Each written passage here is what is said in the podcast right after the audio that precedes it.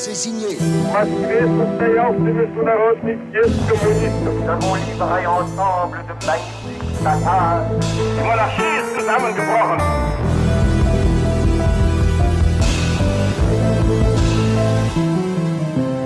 1918, un monde en révolution, une série de France Inter avec la mission du centenaire de la Première Guerre mondiale, Retro News, le site de presse de la BNF, le quotidien La Croix, est raconté par l'historien Nicolas Offenstadt.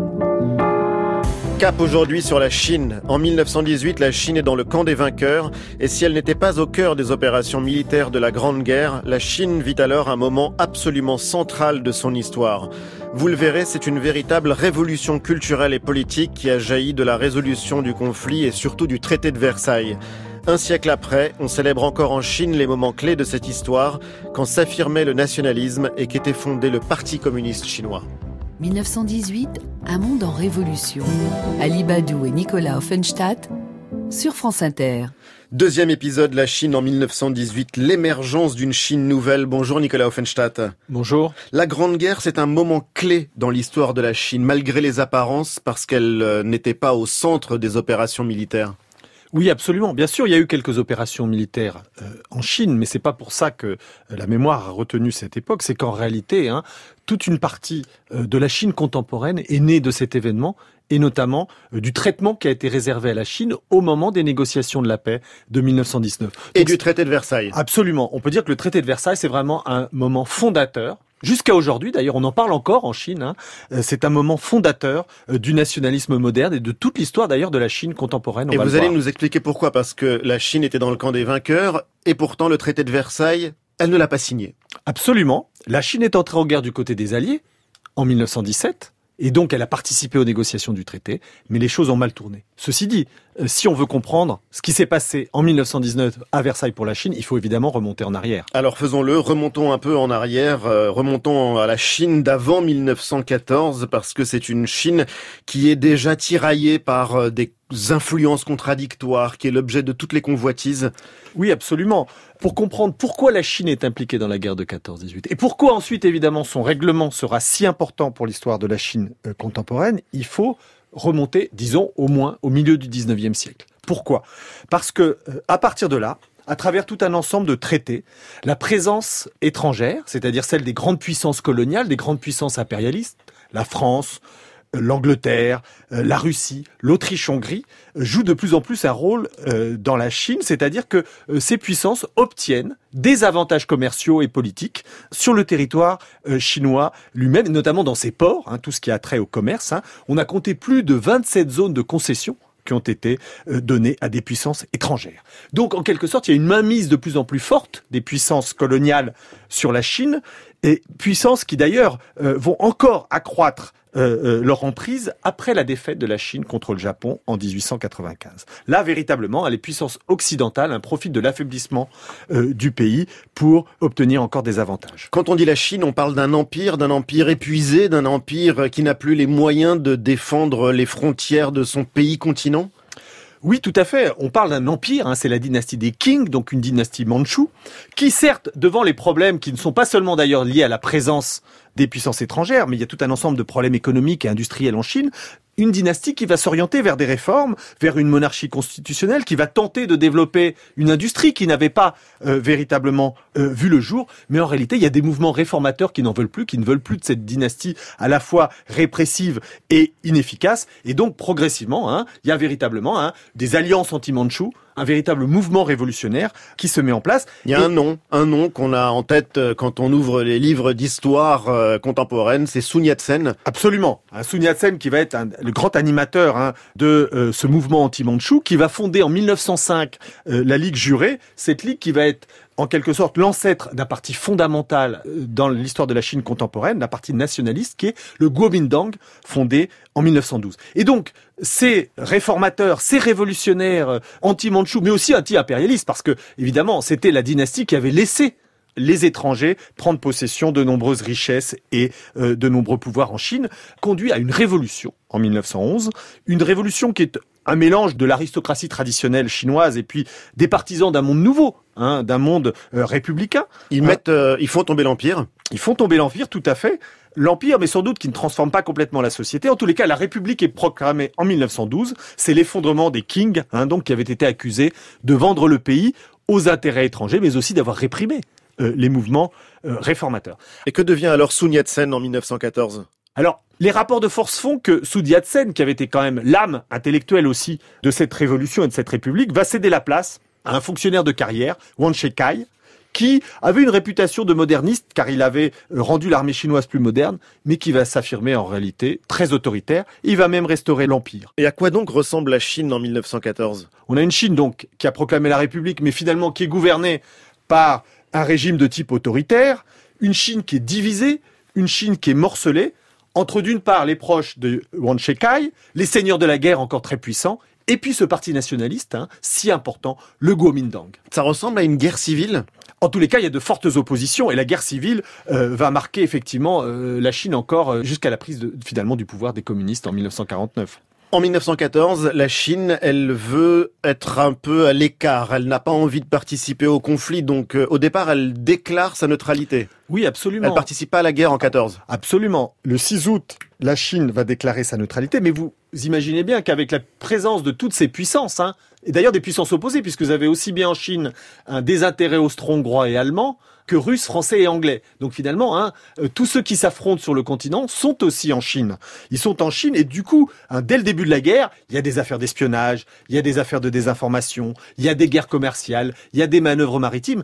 Et je crois que c'est important de rappeler ici que la guerre, dès 1914, c'est véritablement une guerre mondiale. Donc il n'y a aucun continent qui va échapper à l'influence du conflit et surtout pas la Chine. Et notamment un pays dont on n'a pas encore parlé mais qui est absolument essentiel et qui lui a aussi envie d'asseoir son empire sur la Chine, c'est le Japon. Oui, le Japon qui n'a cessé de monter en puissance hein, avec l'ère Meiji depuis la fin du 19e siècle et qui va profiter de, en quelque sorte du feat de 1914 pour essayer de développer ses intérêts en Chine et notamment il attaque les possessions allemandes à Qingdao, Tsingtao, dans le Shandong, des possessions qui se rendent le 7 novembre. Et pour l'anecdote, peut-être qu'un certain nombre de nos auditeurs auront reconnu ce nom. Tsingtao. Euh, exactement. Ceux hein, qui vont régulièrement dans les restaurants chinois ou japonais. Évidemment, ils boivent de la bière Tsingtao. Et la bière, évidemment, c'est une tradition allemande. Hein, et donc, c'était les Allemands qui avaient importé euh, la bière en Chine, et donc qui va être ensuite récupérée par les Chinois. Donc, c'est vous dire qu'on est vraiment dans un monde internationalisé. Et donc, euh, cette région, hein, le Shandong, donc se rend le 7 novembre aux Japonais, qui par ailleurs vont aussi occuper les euh, îles Marianne, Caroline et Marshall en octobre. Donc vous voyez, la Chine rentre véritablement malgré tout dans le conflit. Et du coup, les autres puissances interviennent aussi. Il y a des discussions avec les Anglais. D'autant que le Japon est conquérant. Il a non seulement avancé militairement, mais il est en train de mettre de plus en plus, d'accentuer sa mainmise sur la Chine. Autrement dit, la Chine est sous tutelle au début de la guerre. Elle l'est pas encore vraiment, mais il y a de plus en plus une avancée du Japon qui, en 1915, va édicter ce qu'on appelle, et c'est un moment très important euh, pour l'histoire de la Chine aussi, euh, les 21 demandes. 21 demandes qui sont en fait finalement l'exercice d'une forme de protectorat économique et politique sur la Chine, hein, que euh, la Chine va être obligée de concéder malgré les protestations. Et c'est intéressant parce qu'on se dit finalement cet impérialisme japonais, cette volonté de mettre la mainmise sur la Chine, va faire comparer le Japon à l'Allemagne. Et on va dire le Japon, c'est la Prusse de l'Est. Donc en quelque sorte les conquérants, hein, ceux qui veulent étendre euh, leur territoire, y compris par l'exercice d'un pouvoir violent. Donc une radicalisation progressive hein, de la tutelle du Japon sur la Chine, hein, qui est à la fois politique, même si on y a mis un certain nombre de modérations, et qui est aussi financier, car un certain nombre de prêts sont faits par le Japon au gouvernement chinois, à une Chine qui est d'ailleurs toujours morcelée. Et vous allez nous dire euh, dans un instant, Nicolas Offenstadt, comment cette Chine divisée, morcelée, affaiblie a été malgré elle entraînée dans la guerre.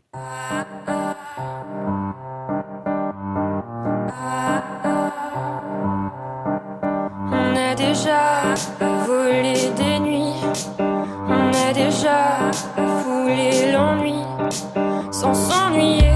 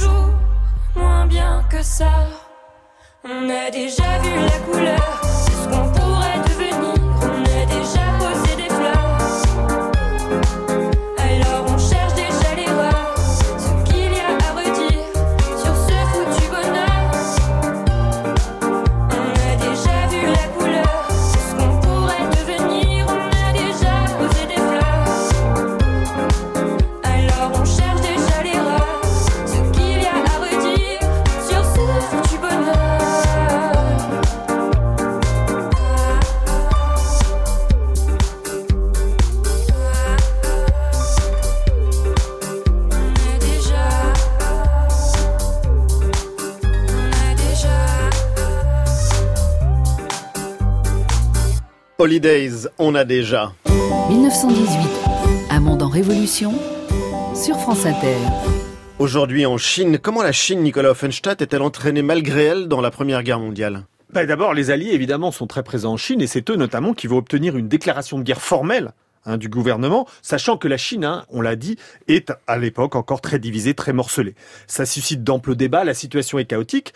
Et d'ailleurs, la Chine entre en guerre, qu'est-ce que ça veut dire? Évidemment, il y a peu de combats hein, sur son territoire, mais elle va notamment s'impliquer dans le conflit par l'envoi de travailleurs, les fameux travailleurs chinois, sous une forme contractuelle, hein, des travailleurs qui sont envoyés en Europe pour soutenir la logistique du conflit, souvent illettrés, d'ailleurs originaires de, de différentes provinces de Chine, mais notamment du Shandong, Shandong, qui est qui était celle qui a été justement, on l'a vu à l'instant, hein, cette province qui a été occupée par l'Allemagne, hein, et puis ensuite par le Japon euh, lors de la guerre elle-même. Où est cette province, juste pour qu'on puisse C'est une petite péninsule hein, qui est euh, euh, dans le euh, nord de la Chine, et c'est là notamment qu'on va recruter un certain nombre de ces travailleurs. Qui vont partir euh, s'engager aux côtés des Britanniques, des Français. Absolument, ils sont quand même assez nombreux puisqu'on on en a autour de 140 000 hein, qui vont partir hein, entre 1916 et 1918 et qui vont répondre donc à ce besoin sans cesse croissant de main d'œuvre qui permet aussi aux Alliés à la fois de profiter hein, de l'implication de la Chine dans le conflit sans avoir à rentrer dans cette situation chinoise qui est inextricable vue de l'extérieur hein, entre les seigneurs de la guerre, le Kuomintang et le gouvernement.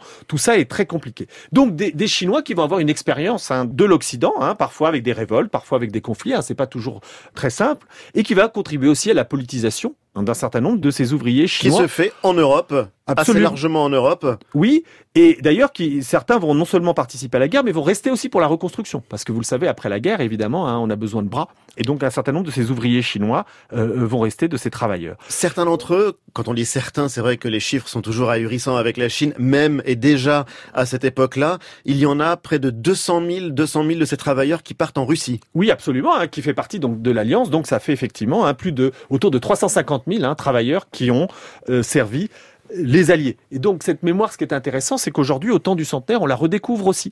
Hein, il y a deux plaques à Paris, par exemple, au moins, hein, qui rappellent la présence des travailleurs chinois. Et il y a un très beau cimetière à visiter pour nos auditeurs qui iraient se promener dans la région, celui de Noyelles, dans la Somme, qui est réservé aux travailleurs chinois et qui raconte en quelque sorte toute leur histoire. Il y a même une bande dessinée aujourd'hui qui est consacrée aux travailleurs chinois. Donc vous voyez, au temps du centenaire, et depuis quelques années, c'est une mémoire qu'en Europe aussi, hein, on commence à réfléchir à cette présence hein, de centaines de milliers de Chinois pendant la guerre ici. Alors en 1918, donc euh, la Chine est du côté des vainqueurs. On imagine qu'elle a eu euh, de très grands espoirs quand en Chine on a découvert les euh, 14 points du président Wilson. On va les rappeler euh, très rapidement. En gros, si vous voulez, les, les points, du, c'est un discours du, du président Wilson, mais c'est tout l'esprit aussi de sa politique à l'époque. Hein, c'est d'encourager la démocratisation, d'avoir une diplomatie moins secrète, plus ouverte, et aussi de promouvoir le droit des peuples à disposer d'eux-mêmes. Et donc ça, dans l'oreille chinoise, ça veut dire se libérer de l'influence étrangère, retrouver la souveraineté sur ses territoires. Absolument, hein, c'est de grands espoirs qui sont placés dans un tel discours. Hein.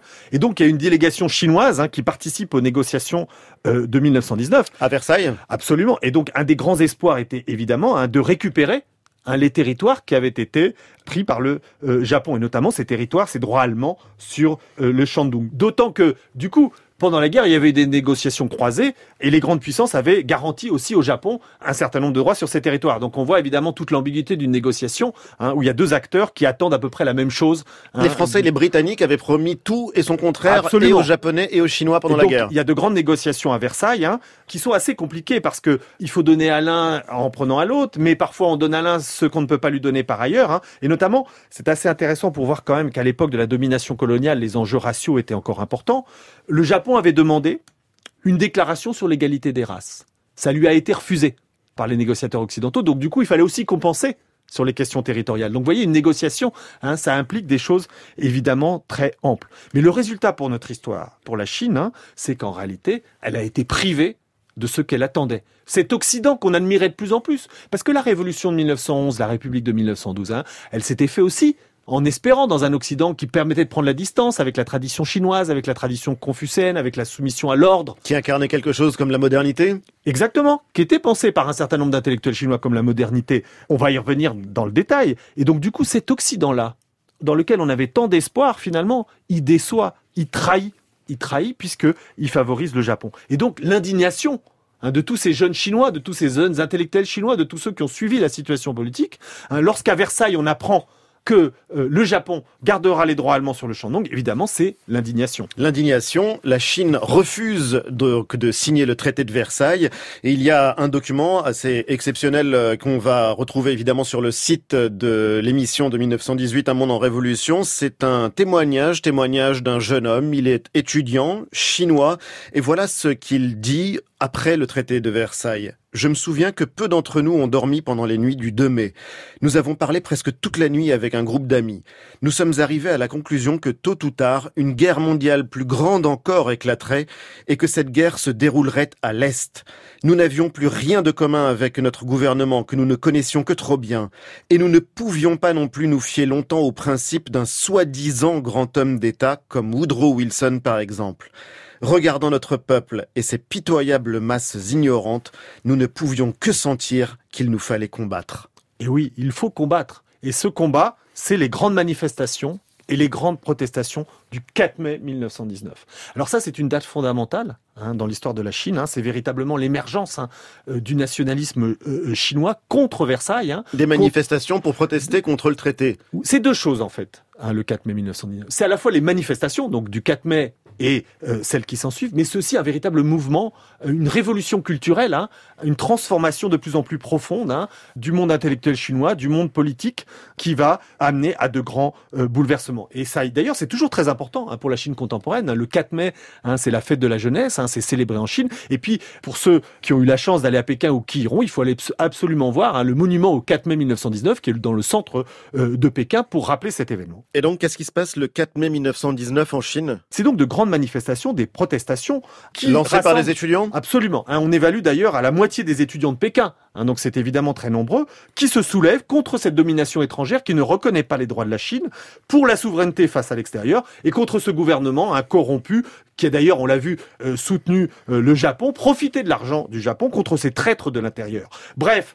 Il y a la résidence d'un certain nombre d'administrateurs qui sont euh, réduits en cendres, hein, donc c'est vraiment des manifestations qui sont aussi violentes, et qui dépassent d'ailleurs le monde étudiant. Hein, ce, ce mouvement du 4 mai va s'étendre. Des commerçants en solidarité vont décréter le boycott des marchandises japonaises. Et puis de Pékin, progressivement, ce mouvement s'étend. Il s'étend à Shanghai, il s'étend à Canton, il s'étend dans le monde ouvrier. Des usines textiles sont en grève. C'est une des premières grèves de masse ouvertement politiques euh, dans l'histoire de la Chine. hein. Et donc c'est véritablement l'affirmation hein, de ce nationalisme hein, anti-impérialiste d'une population frustrée. Mais pourquoi est-ce que vous parlez aussi d'une révolution culturelle qui a lieu à ce moment-là, autour du 4 mai 1919 Oui, c'est un terme d'ailleurs que, que j'emprunte aux sinologues, comme Lucien Bianco, ce terme de révolution culturelle, bien avant la révolution maoïste, c'est l'idée de rechercher finalement pour la Chine de nouvelles voies. Hein, sortir de cette Chine traditionnelle, hein, euh, de cette Chine évidemment dont on ne veut plus, et pour moderniser, comme vous le disiez à juste titre tout à l'heure, et d'ailleurs, certains historiens chinois considèrent que c'est le début de la Chine contemporaine, le 4 mai 1919. hein. C'est une sorte de mouvement des Lumières, hein, d'ouverture vers la science, vers la démocratie, vers le progrès, contre le confucianisme, qui apparaît comme un symbole finalement de soumission aux autorités anciennes, symbole de la culture du passé chinois, de celui, de ce passé chinois finalement, hein, qui s'est soumis à l'Occident, qui a été dominé par les impérialismes et finalement qui s'est fait humilier à Versailles. Donc il y a, une, il y a un paradoxe assez intéressant. C'est qu'à la fois on rejette ces Occidentaux qui exercent leur pouvoir en Chine et en même Et temps, on a- veut leur ressembler. Absolument, il y a euh, là aussi, pour reprendre un terme des, des, des sinologues, une frénésie occidentaliste, c'est-à-dire qu'on se passionne pour les pensées démocratiques. Il y a une vraie effervescence en Chine. hein. Avec des textes qui sont traduits, on l'imagine. Avec, avec plein de textes qui sont traduits, avec même des théoriciens occidentaux qui sont invités, comme John Dewey, hein, le grand penseur euh, du pragmatisme, comme le, le philosophe euh, britannique Bertrand Russell et mathématicien aussi, qui viennent faire des conférences à Pékin. Donc il y a véritablement hein, une explosion intellectuelle, des revues secrets. Il y a une révolution intellectuelle, il y a aussi une révolution littéraire, avec la promotion à l'écrit de la langue parlée, le développement d'une littérature beaucoup plus populaire. Donc le mouvement du 4 mai, Hein, c'est évidemment ces manifestations qu'on vient de décrire, hein, mais c'est aussi évidemment ce, ce bouillonnement intellectuel de la Chine de l'époque, avec de plus en plus de débats, et aussi dans ces débats, évidemment, le développement du marxisme. Et il faut se souvenir qu'on est en 1919 et donc que la révolution russe a tout juste deux ans. Puisque les Occidentaux ont trahi, vers qui se tourner? Et ben, Moscou Exactement. Et donc, du coup, il y a de plus en plus de débats sur le marxisme, hein, sur le mouvement ouvrier, et il y a une audience croissante de tout ce qui ressemble à une révolution communiste. Et vous allez nous dire justement comment cette effervescence accompagne à la fois un mouvement nationaliste et l'implantation du marxisme et bien sûr du communisme en Chine. 1918 Un monde en révolution.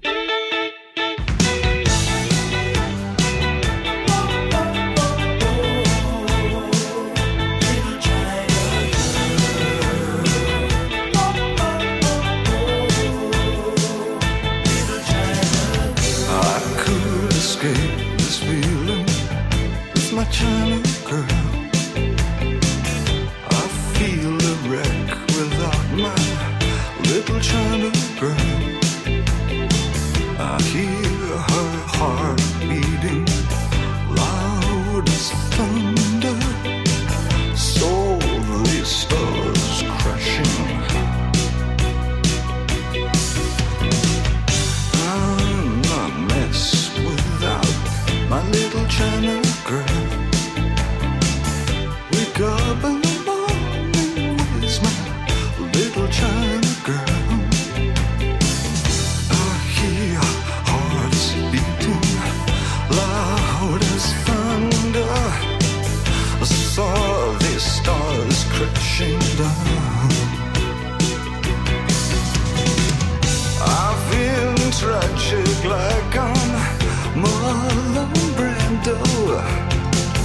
When I look at my China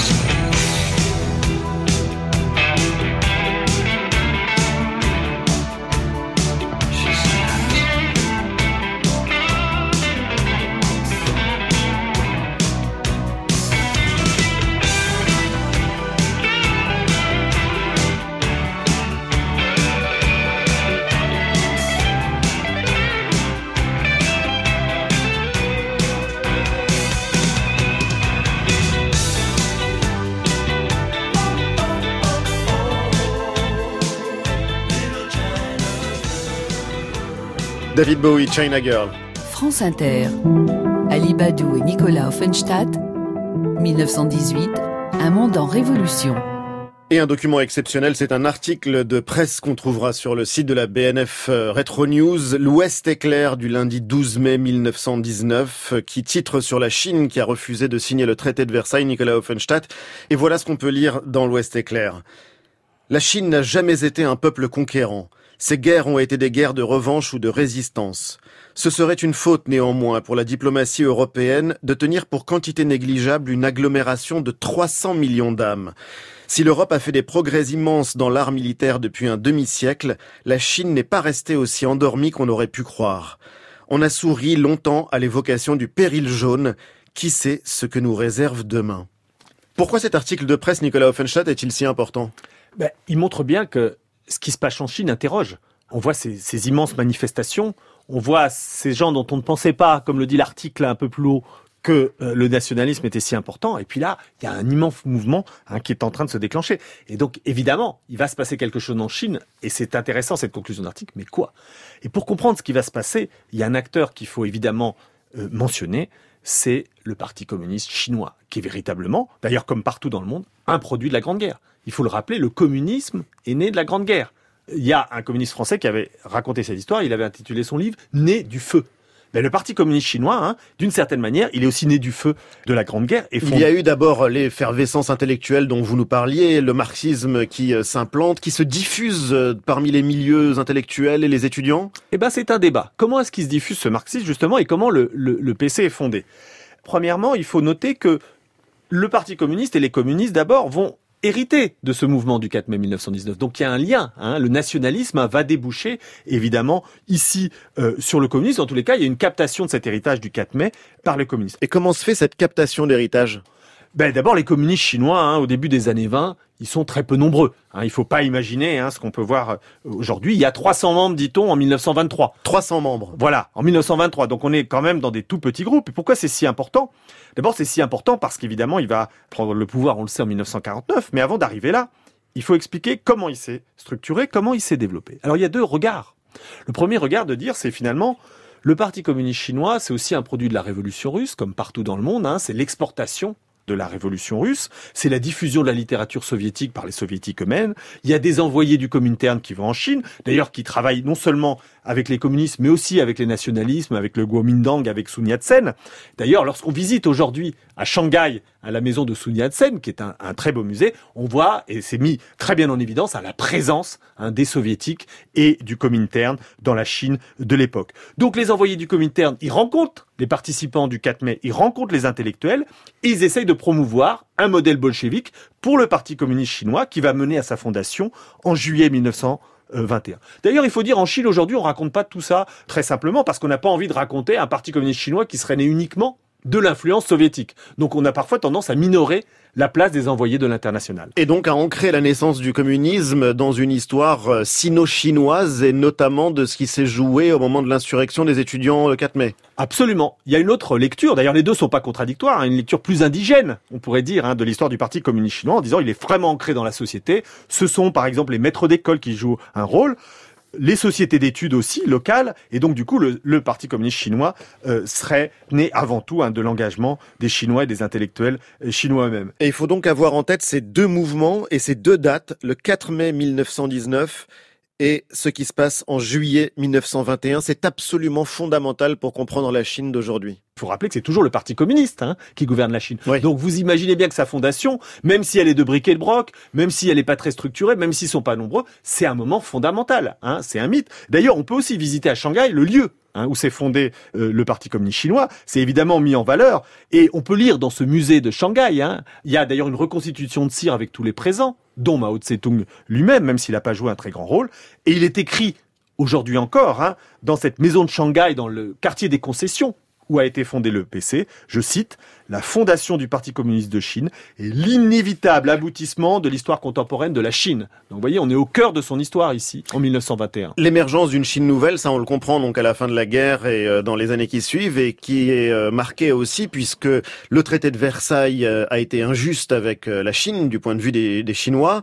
Les bolcheviks, eux, du coup, dénoncent tous les traités inégaux avec la Chine.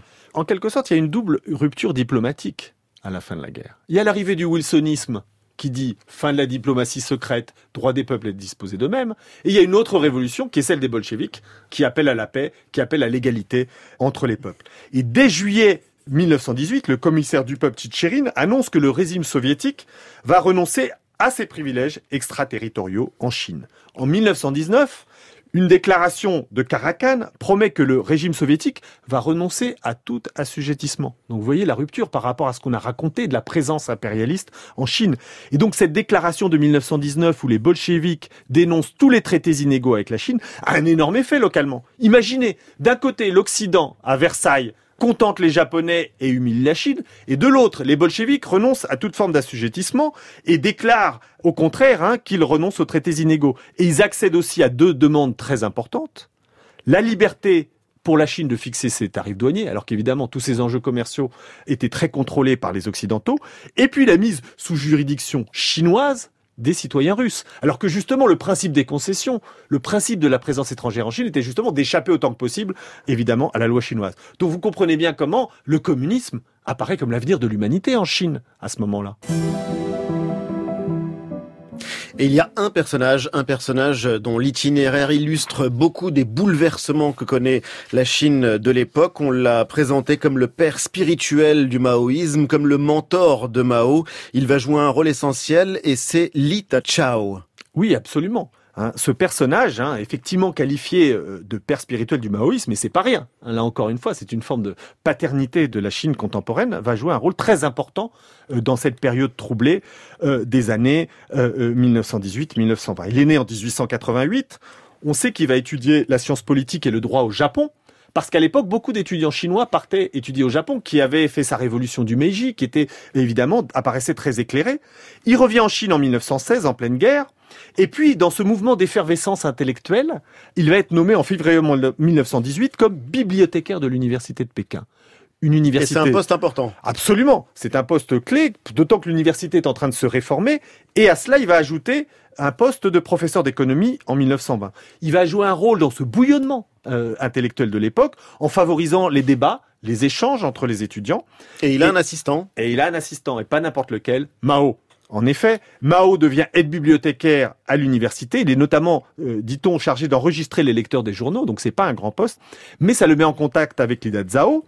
Et il dira plus tard, je le cite, sous l'influence de Lita Chao, j'avais comme bibliothécaire adjoint à l'Université nationale de Pékin rapidement évolué vers le marxisme. Donc vous voyez l'importance euh, du personnage qui fonde plusieurs associations pour euh, donner en quelque sorte à la jeunesse chinoise des lieux de rassemblement et des lieux de discussion. Il fonde des revues. Et lui, évidemment, euh, Li Tazao, il est typique de ces intellectuels, à la fois influents et critiques, hein, qui sont outrés par le traité de Versailles. On C'est rêve- un révolutionnaire? Oui, c'est de plus en plus un révolutionnaire. Il dit on rêvait de paix, on rêvait d'humanité et de la fin d'un monde de bandits. Or, les résolutions de la conférence de Paris, c'est-à-dire Versailles, ne montrent rien de tel. Donc, il dénonce les étrangers, les légations étrangères, qui s'érigent en super gouvernement. Il dénonce la corruption aussi des seigneurs de la guerre, de la Chine. Et puis surtout, ce qui est plus intéressant, toutes ces dénonciations sont classiques, c'est que lui, il va essayer de réfléchir à la Chine de demain. Hein, C'était véritablement un penseur. Et donc, appuyé sur ce mouvement du 4 mai, il va construire une pensée propre, qui d'abord est une pensée en fait assez classique, démocrate, on va dire, en gardant une part de la spiritualité confucéenne aussi, hein, défense de la démocratie, développement des qualités spirituelles.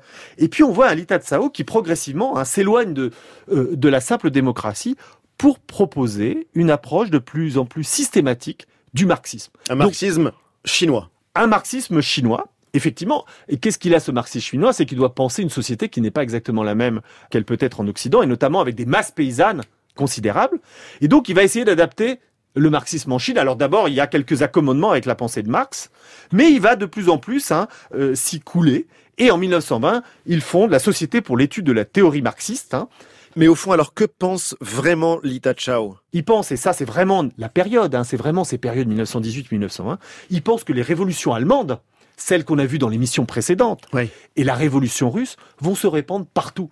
Et que le, Ils en sont convaincus. il en est convaincu. Il pense que le monde de demain, c'est la révolution. C'est pas le modèle anglo-saxon. C'est plus le modèle de la démocratie anglo-saxonne. Le socialisme, pour Lida devient invincible. C'est une révolution sur une base non plus simplement idéaliste, non plus simplement démocrate, mais une révolution économique. Et cette révolution économique, et c'est ce que pensent évidemment les marxistes, hein, c'est la base du marxisme, elle va résoudre tous les autres problèmes. Hein, quand les infrastructures euh, vont changer, les superstructures, hein, le droit, l'État, etc., va aussi être bouleversé. Mais évidemment, il faut s'adapter aux réalités chinoises et donc prendre en compte la masse paysanne organiser et développer, dit-il, une conscience de classe. Donc ces intellectuels chinois, hein, ils sont en train véritablement d'adapter le marxisme à la Chine, et c'est donc en quelque sorte un les pères fondateurs de la Chine contemporaine. Et c'est assez fascinant de voir euh, cet homme dont vous nous avez euh, raconté l'histoire, euh, mentor de Mao, théoricien du marxisme et du communisme chinois, connaître un destin finalement franchement malheureux, Oui. funeste. Comment ça se termine pour lui? Eh ben, il meurt en 1927, pendu euh, par un seigneur de la guerre. Donc justement, ce monde ancien dont il ne euh, euh, voulait plus. Et il faut rajouter que, d'une certaine manière, Lita Tsao est passionnant pour notre série parce qu'il a pensé la Grande Guerre. Pour lui, la Grande Guerre, c'était la fin des ismes. Hein, panslavisme, pangermanisme, c'était la fin du despotisme, c'était la fin de la force, la fin de tout ce qui a fait la guerre de 14 et la victoire de la démocratie. Et ce qui est intéressant, c'est que pour lui, la victoire de la démocratie, progressivement, ne peut s'incarner que par le bolchevisme. À suivre avec vous, Nicolas, l'histoire de la manière dont le Parti communiste chinois a dominé la vie politique.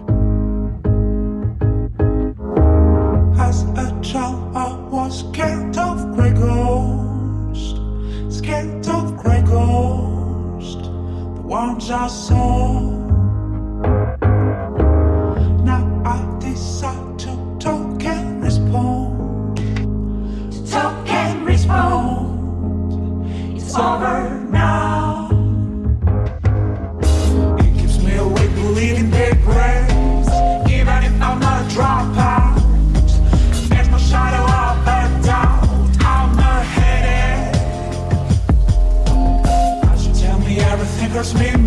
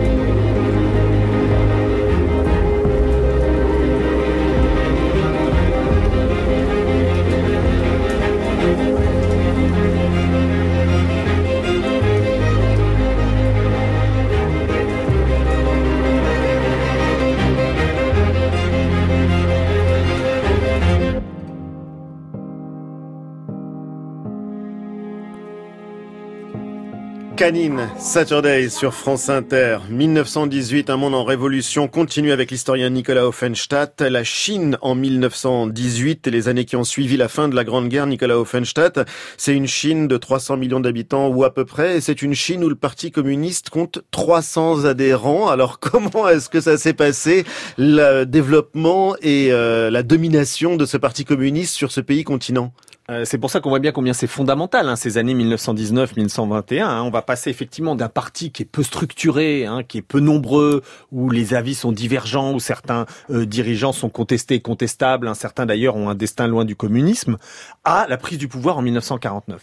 Ben, D'abord, il y, y a deux épisodes clés, on va pas évidemment tous les raconter, mais c'est finalement la disparition progressive de la Chine ancienne, hein, celle des seigneurs de la guerre, hein, celle de l'Empire, au profit des deux nouvelles forces le nationalisme incarné par le parti le Kuomintang, hein, celui de Sun Yat-sen puis de Chiang Kai-shek, qui va jouer un rôle très important euh, dans les années 20, et puis de celui qui va finalement devenir son adversaire, le parti communisme. Et là, on a la deuxième force qui va l'emporter, puisque après la guerre avec le Japon et la Seconde Guerre mondiale, les deux camps se trouvent face à face en 1945. La guerre ouverte éclate entre les deux forces qui avaient été autrefois alliées en 1946 et progressivement, vous le savez, elle tourne à l'avantage des révolutionnaires qui Et prennent le pouvoir en 1949. Mao, donc, ce, euh, à l'époque, hein, bibliothécaire formé au marxisme dans ces années d'après-guerre. Par Lita Chao, personnage donc qu'on a découvert avec vous, euh, Nicolas Offenstadt. Si on doit revenir sur euh, les échos de cette histoire de 1918, un siècle après, dans la Chine d'aujourd'hui, il faut penser d'abord euh, aux échos que cette mémoire peut avoir en France, particulièrement.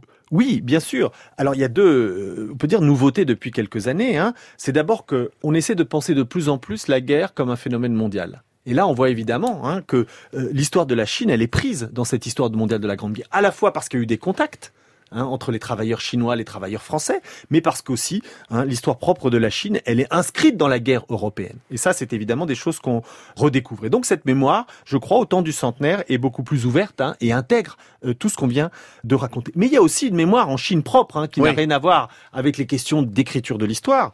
C'est que pour eux, pour les Chinois, ça reste évidemment une mémoire en partie traumatique. Hein, cette idée de l'humiliation de Versailles, elle n'est pas oubliée aujourd'hui. Hein, Elle est toujours dans les têtes. elle est toujours dans les têtes. hein. Et l'idée qu'il y a une injustice, c'est un terme qu'on emploie encore en Chine pour rappeler le fait que le Japon ait été privilégié lors des négociations de 1919. Ce terme d'injustice, cette idée d'avoir été en quelque sorte humilié par les Occidentaux, ça reste une mémoire de Versailles extrêmement négative. Ça, c'est évidemment un des premiers éléments de la mémoire. Le deuxième élément de cette mémoire chinoise contemporaine, évidemment, c'est l'aspect positif. C'est l'histoire du communisme. Toute l'histoire du communisme prenant son ancrage euh, dans la guerre, dans la révolution russe, dans l'exportation de la révolution russe en Chine, mais aussi dans son développement indigène que l'on a raconté, évidemment. Donc dans la légende dorée du communisme chinois, on se réfère à 1918-19 comme Bien à sûr. des périodes radieuses d'expansion du communisme. Absolument. hein. le 4 mai 1919 fait partie du grand récit historique de la Chine contemporaine. hein. c'est le développement du euh, marxisme, c'est le développement euh, d'une Chine euh, nationale hein, qui se révolte contre les humiliations qu'elle subit. Et puis la naissance du Parti communiste, c'est évidemment quelque chose de fondamental. hein. C'est la naissance de la Chine contemporaine. Alors, autre résonance de cette histoire et de ce 4 mai 1919 dans les temps présents, c'est évidemment le mouvement de la place Tiananmen, Nicolas. 4 mai 1919 et la révolte de Tiananmen se joue à la fin du mois d'avril, surtout au mois de mai 1989. Oui, bien sûr, cette première résonance, vous avez raison d'ailleurs d'employer ce terme de résonance, elle est chronologique. Elle est chronologique, hein, puisque euh, les euh, mouvements étudiants hein, on se développe à partir effectivement d'avril, et donc en plein dans le 4 mai. Il y a d'ailleurs des liens hein, entre la célébration du 4 mai, qui est traditionnelle en Chine, hein, comme un, événement important, une fête de la jeunesse qui rappelle ce temps de la Chine qui se révolte, et euh, les demandes des étudiants à l'époque. Donc le premier lien, il est chronologique, mais ça va plus loin que la chronologie. Il y a véritablement des résonances en réalité. Pourquoi il y a des résonances? Elles ont été faites à l'époque par certains des étudiants, elles ont été faites par les commentateurs pendant et après. C'est l'idée de dire finalement, ces mouvements, ils ont des, des points de comparaison. Alors d'abord, en 1919, les étudiants réclamaient la démocratie. En 1989, les étudiants qui défilaient place Tiananmen s'opposaient à la dictature. Oui, donc c'est des mouvements de jeunesse déjà. Il y a déjà ce parallèle simple. hein. Les acteurs, c'est la jeunesse et les étudiants qui sont au cœur euh, de la rébellion. Et puis il y a tout un ensemble. En 1919, on s'en rappelle, il y avait une critique hein, de la Chine traditionnelle auquel on opposait la modernité occidentale, auquel on opposait hein, toutes les idéologies de progrès. Et là aussi, hein, il y a évidemment, on le sait, hein, euh, les étudiants de, de 1989 appellent à l'ouverture à l'Occident, appellent à la modernité. Donc là aussi, il y avait un écho direct. Donc des mouvements de jeunesse, qui font appel à la modernité occidentale, notamment dans sa dimension politique. Et puis il y a le patriotisme aussi. Cette idée, en gros, hein, qu'il faut donner à la Chine une force. Et d'ailleurs, dans les cortèges euh, de 1989, il y avait des termes comme le patriotisme n'est pas un crime. Donc c'était l'idée de dire qu'on manifestait aussi pour la Chine comme en 1919. Mais donc ces étudiants pensaient à leurs euh, aînés qui avaient manifesté euh, 70 ans plus tôt. Ils manifestent, il faut le dire, il faut décrire où est la place euh, Tiananmen euh, à Pékin. C'est au cœur du pouvoir et de la politique en Chine. Absolument, hein, c'est là où il y a le cœur traditionnel du pouvoir chinois, c'est là où il y a la dépouille de Mao, donc c'est évidemment un lieu absolument euh, euh, central. D'ailleurs, ces manifestations de, de jeunesse, évidemment, elles ne pouvaient pas ignorer cette histoire, puisqu'encore une fois, dans l'histoire chinoise, c'est bien connu. Euh, ce n'est pas du tout un événement oublié, c'est un événement qui est connu. Alors, non seulement il y a tous ces éléments en quelque sorte de résonance, modernité, démocratie, patriotisme, ouverture, redressement national, tout ça va ensemble, donc euh, c'est toujours mis en parallèle. Et d'ailleurs, ce qui est intéressant, c'est que ce type de commentaire, euh, de lien entre les deux mouvements, on le voit encore bien après, puisque l'AFP donnait le témoignage d'un chauffeur de taxi en 2004 que j'ai noté, Oui. qui disait les choses simples, mais le parallèle est direct.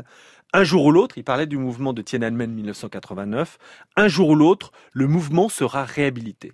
Et il continuait, le 4 mai 1919, comme le 4 juin 1989, sont des mouvements patriotiques. Donc, vous voyez, plus de euh, environ 15 ans après, hein, il y a encore cette idée qu'il y a une résonance entre euh, 1919 et 1989. Donc une mémoire duale à la fois extraordinairement positive et très compliquée à manœuvrer pour le Parti communiste chinois parce qu'elle s'est surrajoutée avec la mémoire de la révolte De Tiananmen. de Tiananmen. Mais évidemment, ça s'entremêle aussi avec d'autres enjeux contemporains et notamment celle avec le grand voisin, Le Japon. bien sûr. Et alors là, il y a des enjeux qui sont assez intéressants, évidemment, qui sont de deux ordres. Le premier, c'est de dire, ben, vous voyez, le Japon, finalement, a toujours été un État euh, impérialiste, toujours un État militariste. En 14, qu'est-ce qui s'est passé? Il ne faut pas attendre la Seconde Guerre mondiale pour voir un Japon expansionniste. Le Japon, il est là en Chine. hein, c'est lui qui déjà exerce son pouvoir impérialiste. J'étais dans un colloque euh, en Chine euh, en 2014 et un chercheur de l'Académie des sciences sociales disait très clairement en parlant du Japon, donc on est en 2014, hein, dans les débats contemporains, on n'est pas là dans l'histoire, il Oui. dit, il est clair que le Japon ne peut pas tirer les leçons de l'histoire récente tant qu'il continue à glorifier les guerres d'invasion passées. Le cœur de sa politique est l'invasion, et donc on parlait de 1914, nous devons en être conscients et abandonner l'illusion de la paix. Donc vous voyez, les rapports d'aujourd'hui entre la Chine et le Japon hein, sont encore relus hein, Par à la lumière joué pendant la Grande Guerre autant que par ce qui s'est passé ensuite. Oui, parce que on a parlé des différents traumatismes hein, qu'a subi la Chine à l'époque, mais il y en a un autre qui n'est pas oublié non plus, c'est ces 21 demandes du Japon. Hein, cette volonté véritablement d'exercer sa tutelle et sa mainmise sur la Chine. Donc tout ça reste dans les mémoires. L'humiliation de Versailles, mais aussi cette histoire des euh, 21 demandes. Donc cette idée hein, que l'histoire du Japon est une histoire d'un Japon militariste face à une Chine qui, elle, se veut pacifique et donc qui est évidemment soumis à sa domination, c'est quelque chose qui reste présent dans le discours euh, euh, chinois. Et ça fait penser au parallèle que vous faisiez tout à l'heure avec la Prusse. La Prusse, sous-entendu, hein, ceux qui La évidemment. comparer à l'Allemagne impérialiste Voilà. et du camp euh, des adversaires et des ennemis. Et du coup, ce genre de comparaison, évidemment, a toujours des résonances présentes. Et le premier ministre japonais, Shinzo Abe, en 2014, était au sommet de Davos. Et il a comparé, comme c'était pas mal fait à l'époque, hein, comme ça l'est encore aujourd'hui. On dit qu'est-ce qui se passe 2014, 1914, 2018, 1918. Et donc Shinzo Abe a dit finalement, il y a une forme de parallèle entre euh, la Chine et le Japon d'aujourd'hui et l'Allemagne et la Grande-Bretagne en 1914 de l'autre.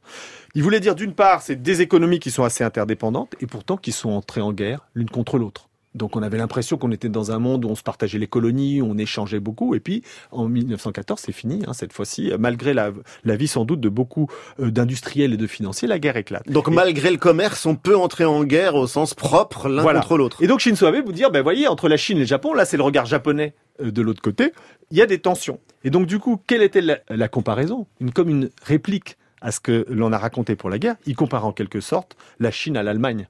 Finalement, qu'est-ce qui était menaçant pour le Japon? C'était euh, la Chine d'aujourd'hui comparée à l'Allemagne de 14-18. Donc vous voyez cette idée, hein, dans ces deux pays, hein, que 1914 est une forme de miroir modèle qu'on peut utiliser dans un sens ou dans l'autre pour euh, critiquer ou, euh, en quelque sorte, mettre l'autre en accusation hein, d'exercer sa violence, c'est quelque chose de présent. Alors évidemment, ça a suscité un scandale en Chine. Comment peut-on être, nous, comparé à l'Allemagne de 1914, Oui. alors que c'est le Japon hein, qui est venu euh, sur notre territoire? C'est toi qui y es. Voilà. Donc c'est pour vous dire que euh, d'une certaine manière, cette période, hein, chez les euh, responsables chinois et les intellectuels chinois d'aujourd'hui, elle est euh, encore très présente. Il y a un autre élément qui est passionnant et qu'il faut raconter. C'est toujours en miroir hein, des relations contemporaines qu'on lit le passé dans les cercles dirigeants chinois. Il faut tirer des leçons du passé. C'est quelque chose qui est très présent dans l'historiographie chinoise, beaucoup plus que chez nous. Tirer des leçons du passé. Et donc quand on lit euh, cette période, il y a des choses qui sont euh, évidemment assez positives aussi, et notamment j'ai été frappé par l'interrogation de nombreux Chinois sur dire finalement qu'est-ce qu'il y a de positif à tirer du développement de 1918 et après. Et une des questions qui se pose, c'est cette fois c'est l'aspect positif, comment se réconcilier avec le Japon ou avec ses adversaires? Et on a, en tant qu'occidentaux, parfois cette question qui émerge chez les Chinois, vous êtes réconcilié avec l'Allemagne? Comment vous avez fait? Et est-ce que ça peut nous aider, nous, à mieux comprendre nos adversaires?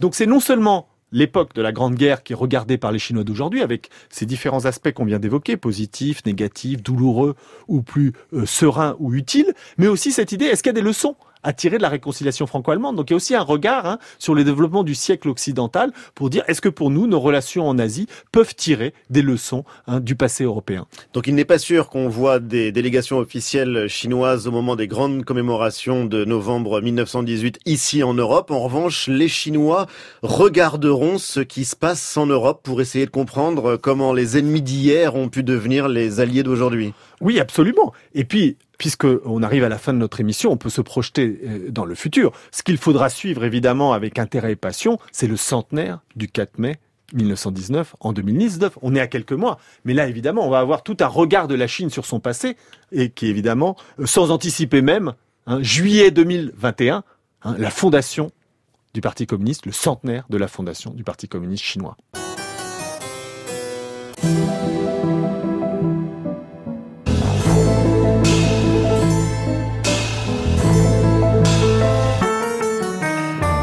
Merci Nicolas Offenstadt. Je rappelle La Grande Guerre, le livre que vous avez co-signé chez Albin Michel. Et pour ceux qui voudraient aller plus loin, n'hésitez pas à aller jeter un œil au site de l'émission.